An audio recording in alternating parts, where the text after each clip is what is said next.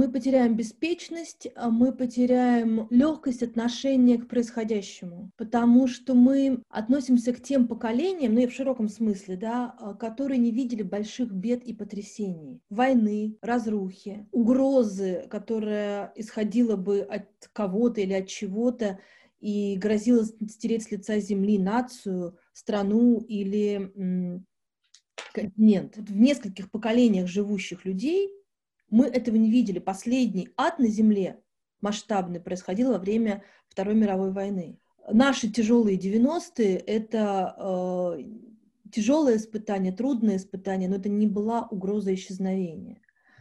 А сейчас с угрозой глобальной столкнулись не только мы, там, русские, а мы, Россия, столкнулся весь мир. Оказалось, что мир очень маленький, оказалось, что для того, чтобы напугать вот этих людей, которые так беспечно, классно жили, которые летали на самолетах на работу, которые планировали свою жизнь на годы вперед, которые уже имели сейчас оплаченные отпуска летом. Напугать их, заставить их изменить планы, заставить их переменить свою жизнь оказалось очень просто. Как мы справимся с этой угрозой и какими мы из нее выйдем, очень сильно зависит от нас. Мы все в последнее время слишком шикарно жили, мы жили в возможности планировать свою жизнь. И вот эта возможность исчезла, и все планы э, абсолютно порушились.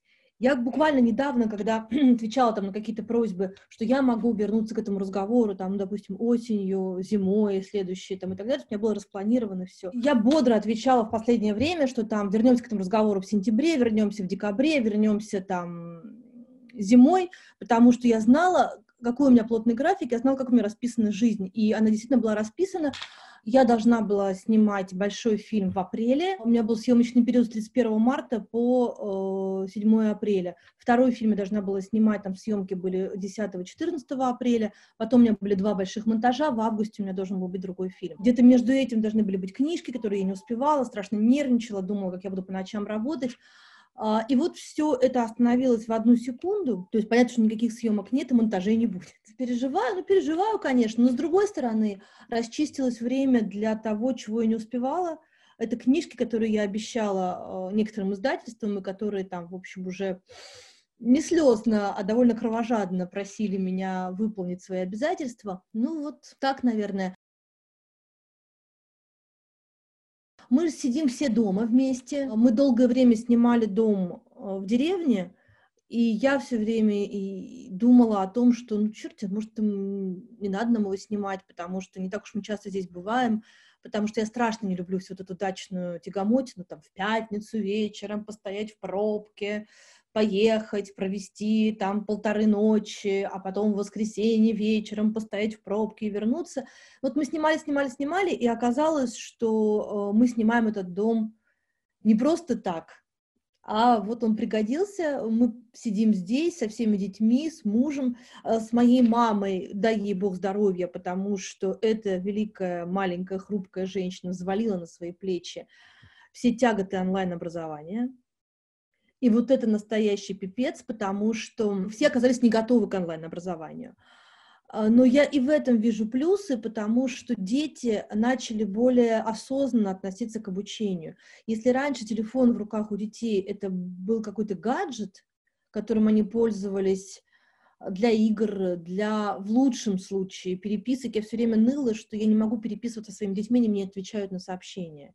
Они не воспринимали телефон как нечто вообще необходимое в жизни то теперь, когда все задания приходят в телефон, когда нужно фотографировать свои работы и посылать их через WhatsApp учительнице, э, когда электронный дневник все-таки стал их электронным дневником, а не, блин, моим, вот сейчас это стало уже как-то эм, осознанно понятно и частью жизни. То есть это тоже большой плюс. Я думаю, что это теперь уже никуда из нас не вынется, и они будут понимать, как устроена учеба, как устроена коммуникация между ими и учителем, как устроена коммуникация между ними и одноклассниками.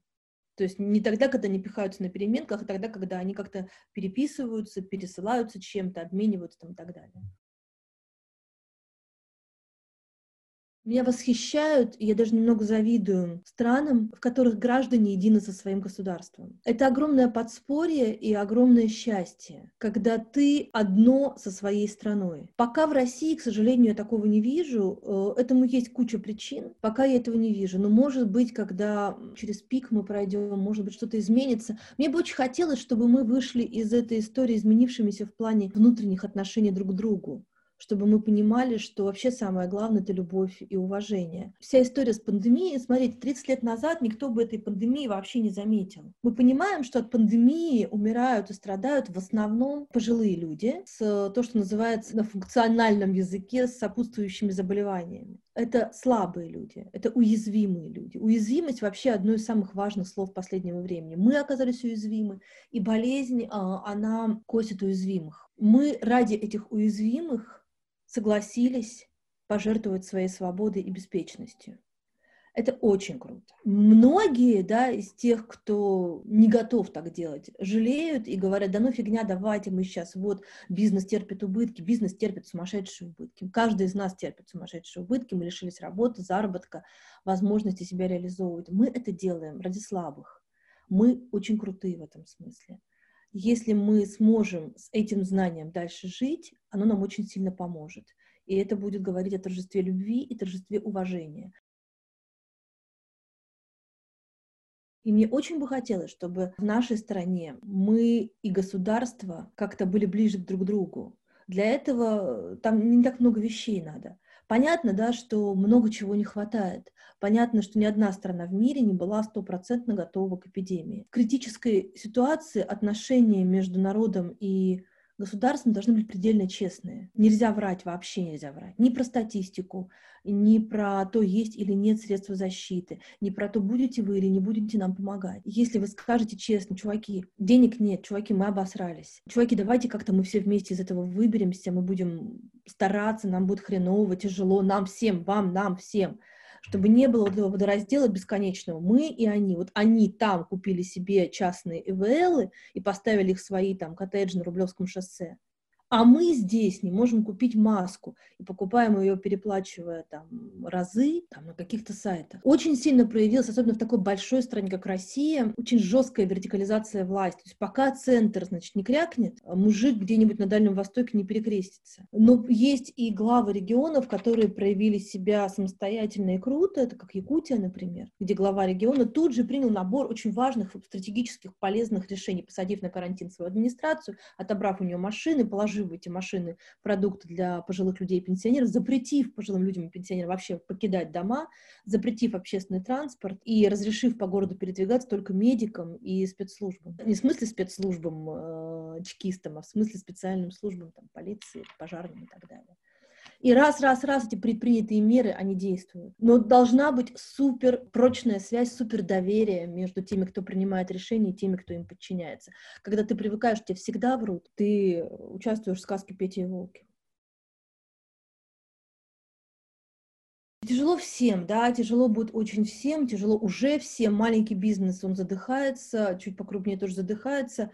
Первое, что все делают, они сбрасывают балласт и отказываются от того, ну, что не кажется на первый взгляд жизненно необходимым. Я знаю, что весь большой бизнес подвесил свои проекты с благотворительными фондами. Я знаю, что маленький бизнес просто не в состоянии быть настолько социально ответственным, как он был все это время, потому что у него просто нет теперь средства даже там выжить, да, платить зарплату своим сотрудникам. Что касается нас, людей, частных жертвователей, вот тех, кто подписался на регулярные платежи для фондов, я только могу просить, я только могу умолять людей э, отказываться от этих пожертвований в последнюю очередь. Понятно, 50 и 100 рублей, которые нам еще позавчера спокойные времена оказались небольшой суммой, которую мы можем пожертвовать, теперь кажутся очень важными деньгами, которые нужно сохранить.